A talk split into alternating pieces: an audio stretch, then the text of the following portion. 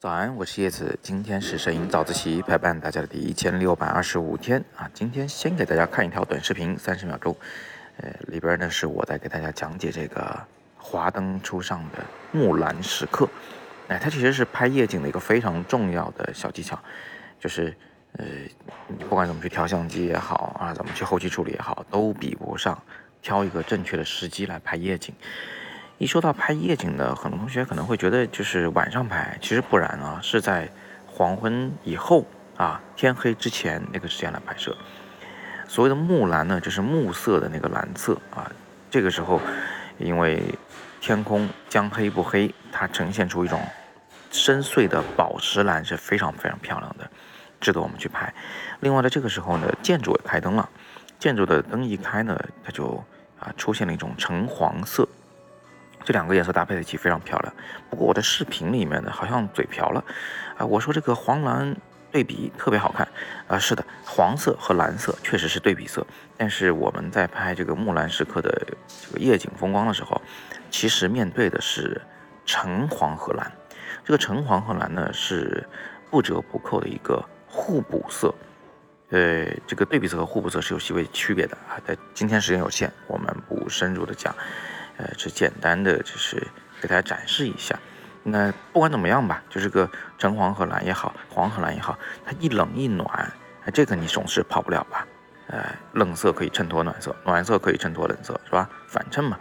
所以是非常漂亮的。选的这个时机，拿手机就像我一样，随手一拍，这照片的颜色就能很漂亮。所以这是今天通过视频特别想教给大家的一个小技巧。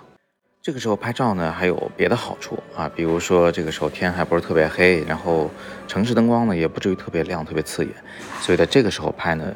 其实不太需要担心什么呃曝光上的问题，呃什么黑处看不清啦，亮处又曝光过度啦。呃，没有这么强的反差，这拍起来呢比较好控制，甚至在手机拍的时候，你都不用打开 HDR 的功能，啊，这照常就能把这个照片给拍好。但是这个瞬间呢又非常非常的短暂，所以我们在正式开拍之前，一般呢会花上很长的时间，啊，有时候一两个小时，有时候更多，去寻找真正值得我们去等这个木兰时刻的那个地点。我最夸张的一次是在北非摩洛哥，我花了大概五个小时去找最好的那个点啊，然后就在那里苦等木兰时刻，掐一张照片就可以走人了！我真的是非常喜欢这个事件的拍照效果。那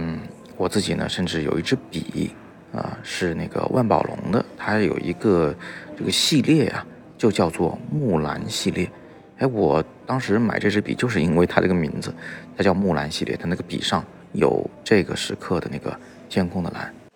好了，那今天就陪大家聊这么多吧。也欢迎大家关注我的视频号。刚才你们看的那个三十秒视频啊，就是我的视频号里的这个新鲜出炉的作品，我刚学着弄，也需要大家的支持。